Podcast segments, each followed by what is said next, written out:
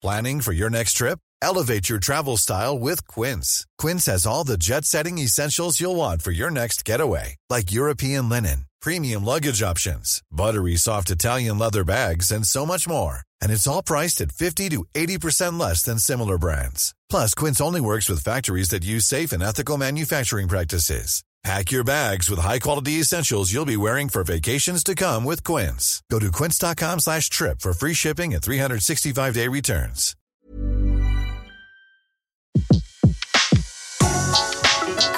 Le meilleur de séances radio est maintenant sur We Love Cinéma. Aujourd'hui, le filmographe est consacré à la carrière de Jeannette MacDonald sur Séance Radio par BNP Paribas. Bonjour Antoine Cyr, bonjour à tous. Aujourd'hui, nous allons évoquer la filmographie d'une actrice dont le rêve était de chanter l'opéra et dont la filmographie regorge de comédies musicales et d'opérettes, pour certaines restées assez célèbres. Aujourd'hui, Antoine Cyr raconte Jeannette MacDonald. Oui, Jeannette MacDonald. Alors aux, États-Unis, on, peut-être ici on s'en rend pas compte, mais mais Jeannette MacDonald, c'est une vedette absolument mythique quoi. C'est un nom euh, pour les Américains, c'est un nom qui est aussi connu, je sais pas moi, qu'Edith Piaf chez nous. Enfin, que MacDonald, oui, c'est un nom qu'on connaît aussi. Évidemment, mais voilà. Mais mais là, c'est Jeannette, c'est pas Ronald. Hein. Donc euh, donc Jeannette a été une immense vedette grâce à sa voix brillante, son physique avantageux et ses dons bien plus qu'honorables pour la comédie parce qu'elle elle avait vraiment une tessiture de grande chanteuse, mais c'était aussi une vraie comédienne. Et ça, c'était euh, sa force de, de, combiner les deux. Et donc, à peine le cinéma parlant était-il inventé que le public découvrit dans les films de Lubitsch cette rousse au sourire délicieux qui chantait avec élégance et malice les jolis airs d'opérette des premières comédies musicales filmées. Elle fit aussi sensation dans des rôles de tête couronnée en étant régulièrement filmée en chemise de nuit au saut du lit. On l'appelait d'ailleurs la reine de la lingerie. Si elle accomplit une immense carrière discographique en solo, pour ses films importants, elle les a surtout fait en tandem, d'abord avec Maurice Chevalier, que évidemment nous on connaît bien en France, et puis avec euh, là encore quelqu'un qui, qui ne fait pas partie du tout du folklore français, mais que les Américains connaissent très bien, qui s'appelait Nelson Eddy.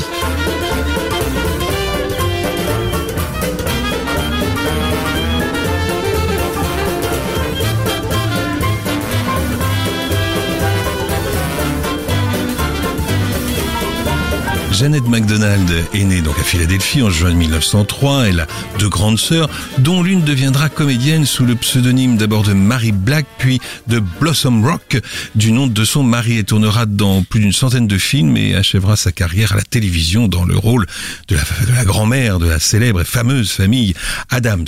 Sa sœur, Jeannette MacDonald, elle aura une toute autre carrière. Alors comment tout a commencé euh, pour elle, euh, Antoine? Elle a été initiée dès l'enfance au chant et à la danse et elle est recrutée en 1919 à l'âge de 16 ans au Capital Theatre de Broadway qui donne la revue où est créée la célèbre chanson de George Gershwin, Swanee. En 1925, elle obtient le second rôle dans l'un des grands succès de Gershwin, Tiptoes et en 1929 pour Boom Boom. D'ailleurs, elle rencontre dans, cette, dans ce spectacle un certain Archie Leach qui deviendra Cary Grant et donc déjà à cette époque-là, son nom s'affiche au-dessus du titre. Le cinéma lui tend les bras et plus particulièrement Ernst Lubitsch qui a demandé à visionner une série de bouts d'essai de vedettes de Broadway. Dès le premier film de Jeannette MacDonald, Parade d'amour, Lubitsch lui crée un territoire, celui des monarchies d'opérette. Elle incarne une reine célibataire chargée par ses ministres de chapitrer un conte joué par Maurice Chevalier, qui déshonore le pays par ses aventures sentimentales à l'étranger. Voilà, quand il y a un, gars un peu, un peu coureur dans une euh, monarchie d'opérette, il est incarné par un Français et plus particulièrement par Maurice Chevalier.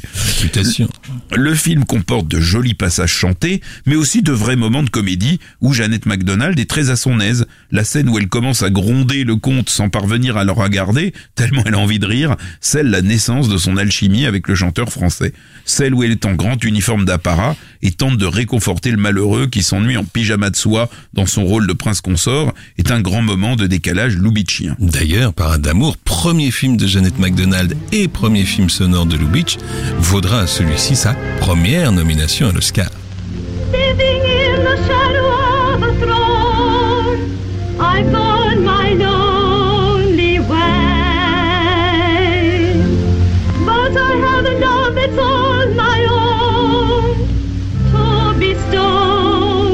Someday. Still, I'm glad to know you find in me all the charms you love combined in me. Eyes of Lisette, smile of Mignonnet, the sweetness of Suzette, in me charms of Joséphine, the cuteness of Pauline. in me displayed. Those all the charms with yours need not be told. No other arms but yours could ever hold me. Lips of Lucille, beauty of Camille, you are my dear, my love forever. Jeannette MacDonald en compagnie de Maurice Chevalier dans Parade d'amour. C'était en 1929, un an avant Monte Carlo. Ah, Monte Carlo. Alors dans Monte Carlo, Jeannette MacDonald côtoie un partenaire, Jacques Buchanan, qui est moins encombrant que Maurice Chevalier, mais qui est assez efficace. Alors pour qu'elle obtienne le rôle, Lubitsch a dû argumenter auprès de David Oselznick, alors producteur à la Paramount, qui trouvait sa réputation insuffisante pour qu'elle puisse porter un film où elle ne cohabitait pas avec le grand chanteur français. Et pourtant, et pourtant, dans Monte Carlo, elle est excellente en comtesse désargentée qui tombe amoureuse d'un pseudo-coiffeur mais ne se décide à l'épouser qu'après avoir découvert qu'en fait, il est aussi noble qu'elle. Mais alors, dans ce film, il y a un morceau extraordinaire qui est le morceau où elle est dans le train qui l'amène vers Monte Carlo. Et là, elle chante Beyond the Blue Horizon. Vous avez vu, j'ai failli le, le, faire avec la mélodie tellement, tellement j'en suis imprégné. C'est, c'est un, Moi, je suis impressionné. c'est un duo pour soprano et locomotive. À, à la mélodie qui est tout à fait charmante. Euh, et puis alors, il faut essayer de l'imaginer. Là, vous allez l'entendre, mais il faut l'imaginer pendant que donc la locomotive et Jeannette MacDonald euh, s'avancent dans la campagne en chantant Beyond the Blue Horizon, les paysans des champs traversés l'accompagnent en rythme en saluant de la main. Ce morceau évidemment va devenir un des incontournables du tour de chant de Jeannette MacDonald.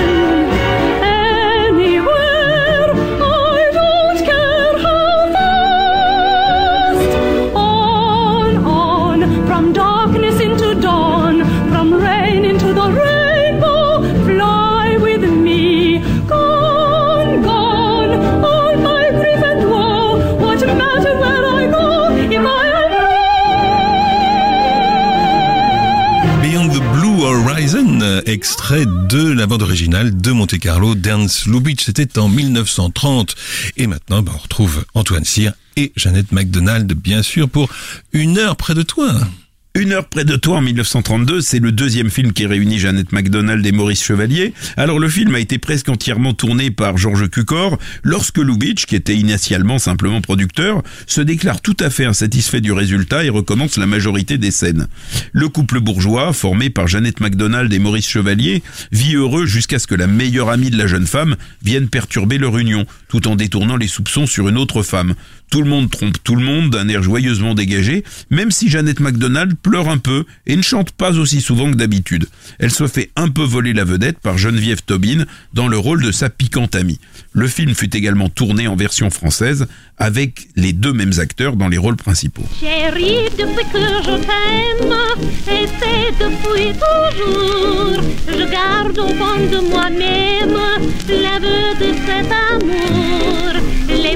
Que d'autres te disent quand tu passes près d'eux, je veux que toi tu les lises tendrement dans mes yeux. J'aimerais vivre une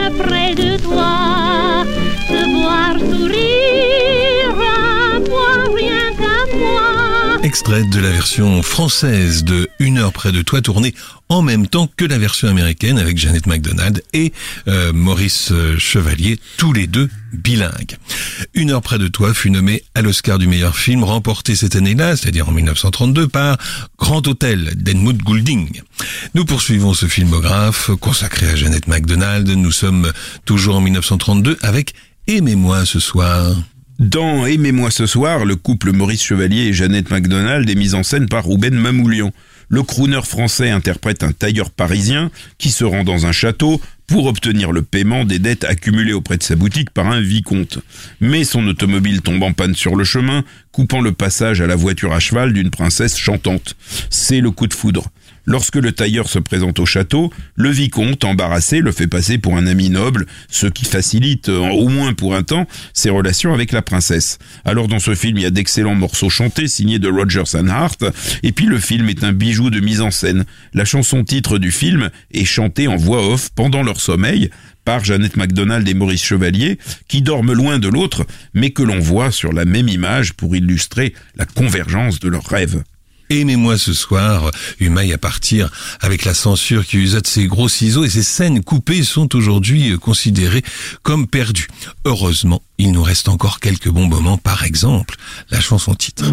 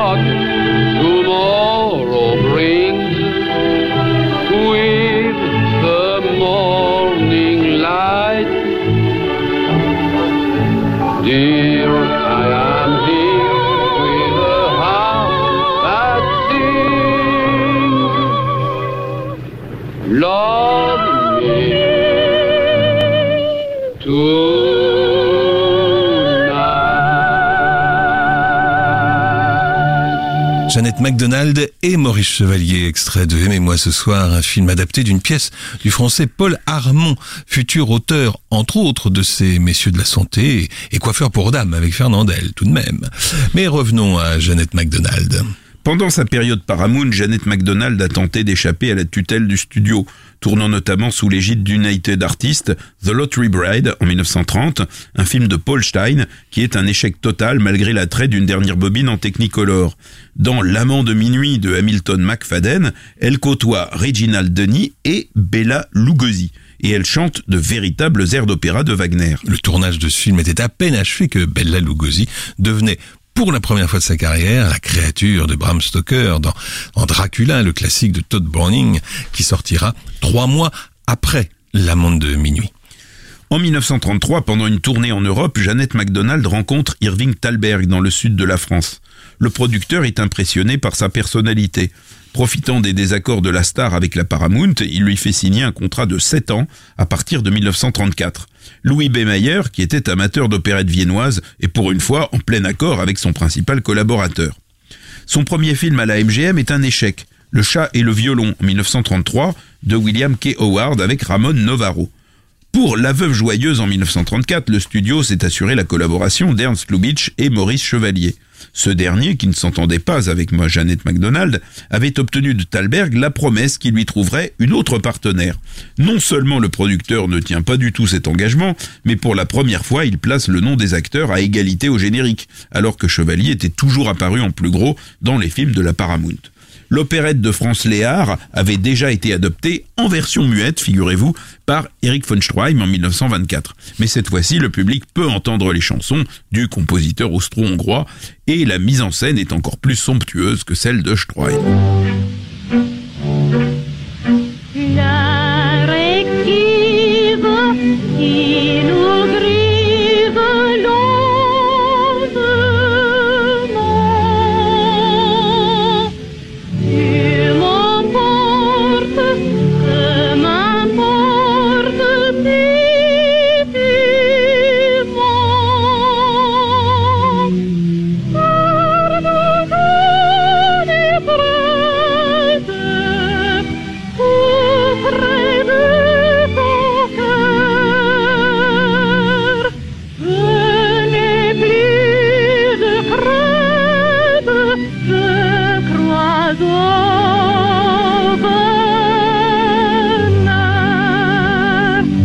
Jeannette MacDonald dans l'air si célèbre de la veuve joyeuse, musique Franz Lehár, parole Lorenz Hart.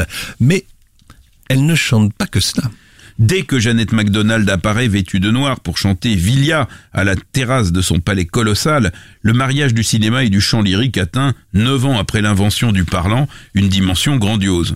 Ce qui n'empêche pas Jeannette MacDonald d'être toujours aussi malicieuse lorsqu'elle se fait passer chez Maxims pour la petite Fifi, alors qu'elle est en réalité une veuve richissime que Maurice Chevalier doit, sur ordre du roi de Marchovie, séduire pour que sa fortune demeure dans ce royaume évidemment d'opérette. Mais la veuve joyeuse a coûté très cher et ne couvre pas ses frais. La même année, Charles Reisner réalise pour un budget dix fois moindre un film qui s'appelle Student Tour, une comédie musicale dans laquelle il n'y a pas Jeannette MacDonald, mais il y a un jeune chanteur qui s'appelle Nelson Eddy. Et c'est Nelson Eddy qui va être choisi à partir de 1935 pour être le partenaire attitré de Jeannette MacDonald. Leur film s'éloigne pour la plupart, pas tous, mais la plupart, des sujets européens et s'ancre dans une tradition plus américaine qui permet de toucher un large public sur le marché local. Le premier film est La fugue de Mariette, en 1935, tiré d'une opérette de 1910. Jeannette MacDonald y incarne une aristocrate française qui fugue en Louisiane, où un beau militaire la protège de tous les dangers. Peu importe que la vedette féminine soit une véritable actrice, par ailleurs chanteuse surdouée, tandis que son partenaire brille plus par ses qualités de chanteur et ses avantages physiques que par son jeu d'acteur. Comme l'avait prédit Louis B. Mayer, qui a un peu forcé la main de Jeannette MacDonald pour qu'elle accepte de tourner dans ce spectacle familial, c'est un immense succès.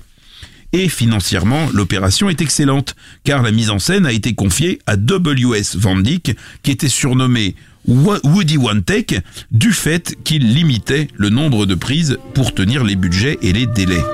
Et ce Nelson Eddy avec lequel vous n'êtes pas très tendre sera une dizaine d'années plus tard le rival de Claude Reims dans Le fantôme de l'opéra d'Arthur Lubin.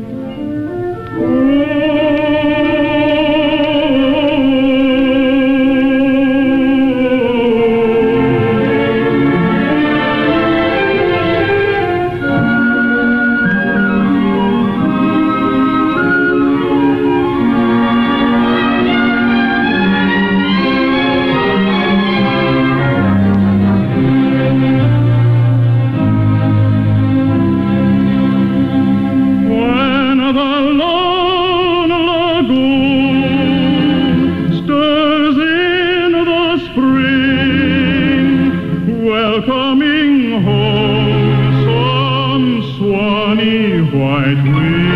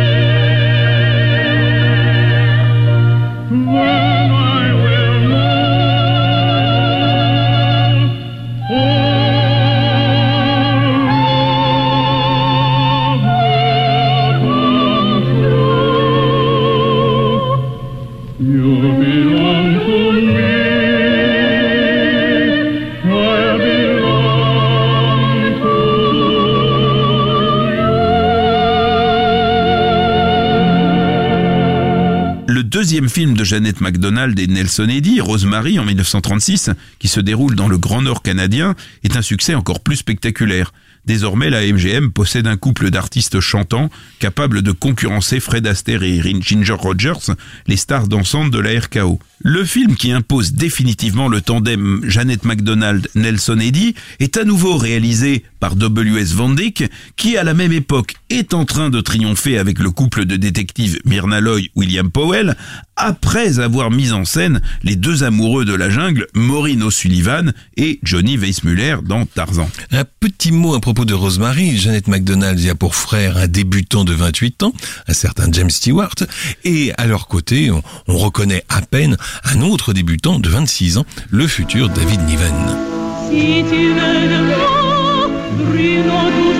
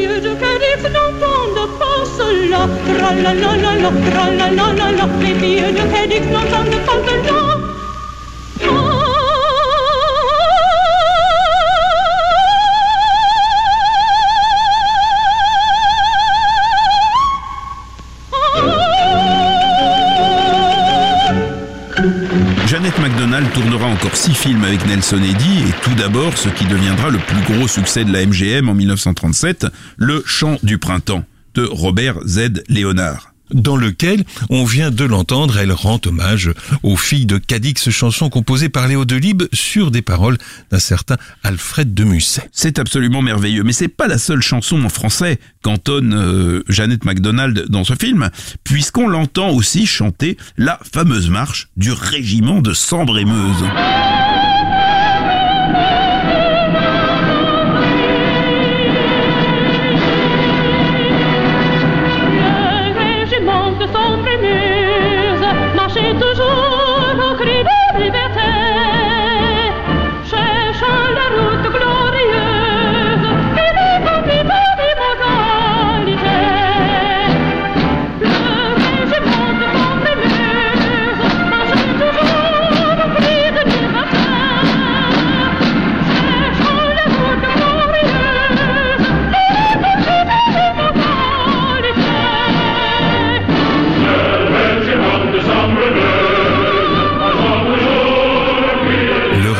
Sambre-et-Meuse, extrait du chant du printemps, et c'était bien sûr Janet MacDonald.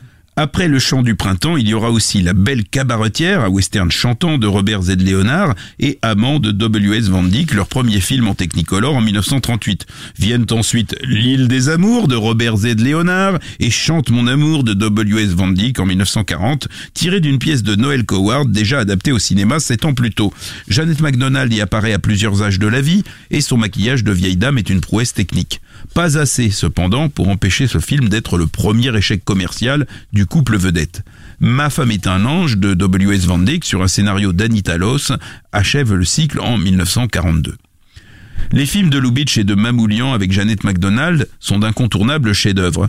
Mais c'est San Francisco qui rend le mieux compte de l'étendue des talents de la star. Ce film catastrophe aux effets spéciaux stupéfiants pour l'époque s'achève avec le tremblement de terre et l'incendie qui ravagèrent la ville en 1906. Il s'attarde sur trois personnages, un patron de cabaret que joue Clark Gable, son ami pasteur, qui est incarné par Spencer Tracy, et une chanteuse, donc jouée par Jeannette MacDonald, qui hésite entre se produire sur des scènes populaires par amour pour Gable et réaliser sa vocation de véritable chanteuse d'opéra.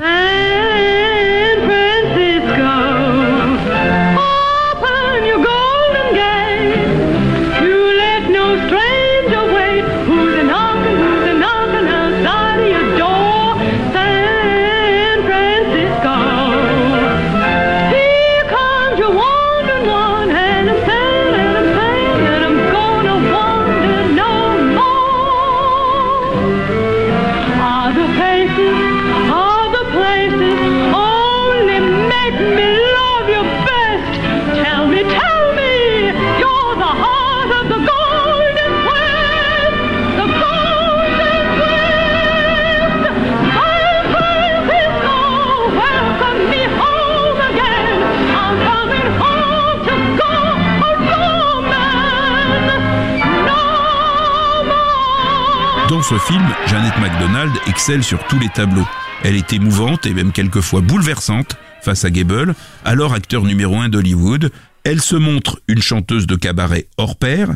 Elle s'offre enfin le luxe d'être la seule grande actrice d'Hollywood à chanter de manière parfaite le Faust de Gounod sur la scène d'un opéra. Pour finir, c'est elle qui chante le requiem pour les enfants de San Francisco avant que les habitants ne retrouvent force et courage devant le spectacle de leur ville détruite. San Francisco récoltera cinq nominations à l'Oscar, dont l'Oscar du meilleur film, du meilleur réalisateur, du meilleur acteur pour Spencer Tracier finalement ne remportera que l'Oscar du meilleur son. C'est mieux que rien. Beaucoup d'Américains, comme Clark Gable dans le film, entendent pour la première fois un air d'opéra en regardant San Francisco. En 1944, Jeannette MacDonald réalise ce qui était aussi son rêve dans la réalité et gagne ses galons de véritable cantatrice en chantant Faust à l'Opéra de Chicago après plusieurs mois d'entraînement avec la grande soprano Lotte Lehmann.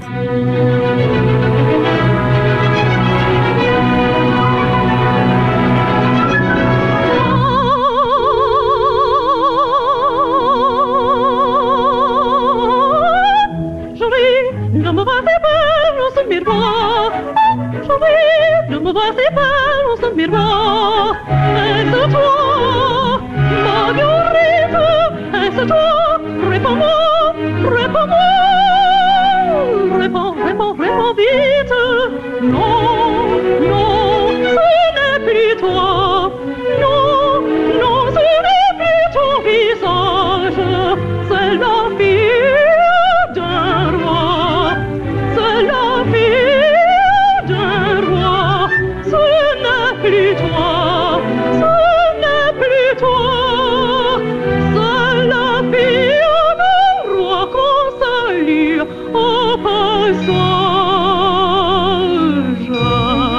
Quelques mesures du fameux, du fameux air des bijoux, extrait de Faust du camarade Gounod. Nous sommes toujours avec Antoine Cyr en compagnie de Janet MacDonald. Janet MacDonald qui à 34 ans va décider de se marier. en 1937 avec le comédien Gene Raymond, un beau blond qui présentait une troublante ressemblance avec Nelson Eddy. Bien que le couple de chanteurs n'ait pas eu, euh, dit la Gazette officiellement, de, de liaison hors écran, ils, ont, ils sont restés très proches pendant toute leur vie, pendant tout le reste de leur vie. En 1938, Janet MacDonald a fait une fausse couche. Une rumeur a affirmé que l'enfant était de Nelson Eddy. Bon, euh, mais ce qui est certain, c'est qu'en 1965, une journaliste de télévision demanda à Nelson Eddy de parler de sa partenaire à l'écran, donc de Janet MacDonald qui venait de mourir. Eh bien, figurez-vous que Nelson Eddy fut incapable de, prononcer le, moindre mot et fondit en larmes. Dès 1939, Janet MacDonald a semblé préférer le chant lyrique à sa carrière cinématographique, refusant de renouveler son contrat avec la MGM, tournant ses derniers films au coup par coup. En 1941, elle apparaît avec son mari Gene Raymond dans Chagrin d'amour, un film en Technicolor. Et ce sera l'unique film que tournèrent ensemble euh, Monsieur et Madame Raymond.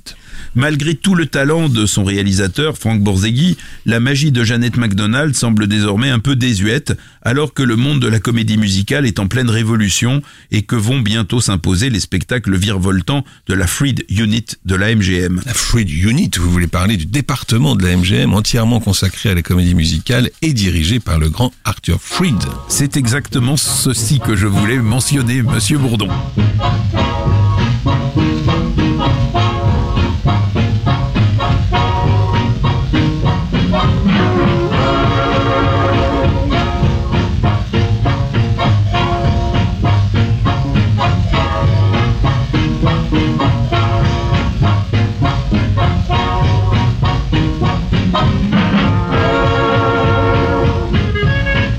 1942, W.S. Van Dyck réalise Cairo, où Jeannette MacDonald effectue un magnifique duo avec la grande chanteuse et comédienne noire Ethel Waters. C'est toutefois un échec. Elle ne tournera plus que dans trois films, dont Hollywood Parade, un film destiné à entretenir le moral des troupes, dans lequel elle entonne à nouveau Beyond the Blue Horizon, vous savez, cette fameuse chanson qu'elle chantait dans Monte Carlo avec le train. Euh, et puis elle continue ensuite de travailler pour la scène, la radio et la télévision, où elle remporte quand même de grands succès. En 1943, une vingtaine d'années avant de succomber à une attaque cardiaque, Jeannette MacDonald avait déclaré « J'ai une chance incroyable, je suis mariée à un homme formidable et ma carrière est là où je veux exactement qu'elle soit, je peux vivre comme ça éternellement. C'était une heureuse nature, une nature chantante. Un peu vous. Euh, merci Antoine. Le filmographe vous a été présenté par Antoine Cyr et Laurent Bourdon sur Séance Radio par BNP Paribas. Retrouvez l'ensemble des contenus séances radio proposés par We Love Cinéma sur tous vos agrégateurs de podcasts.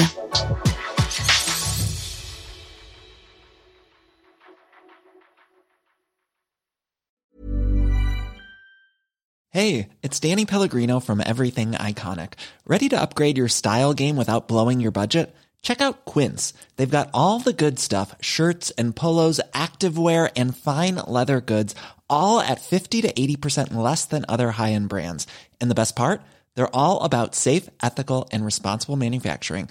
Get that luxury vibe without the luxury price tag. Hit up quince.com slash upgrade for free shipping and 365 day returns on your next order. That's quince.com slash upgrade.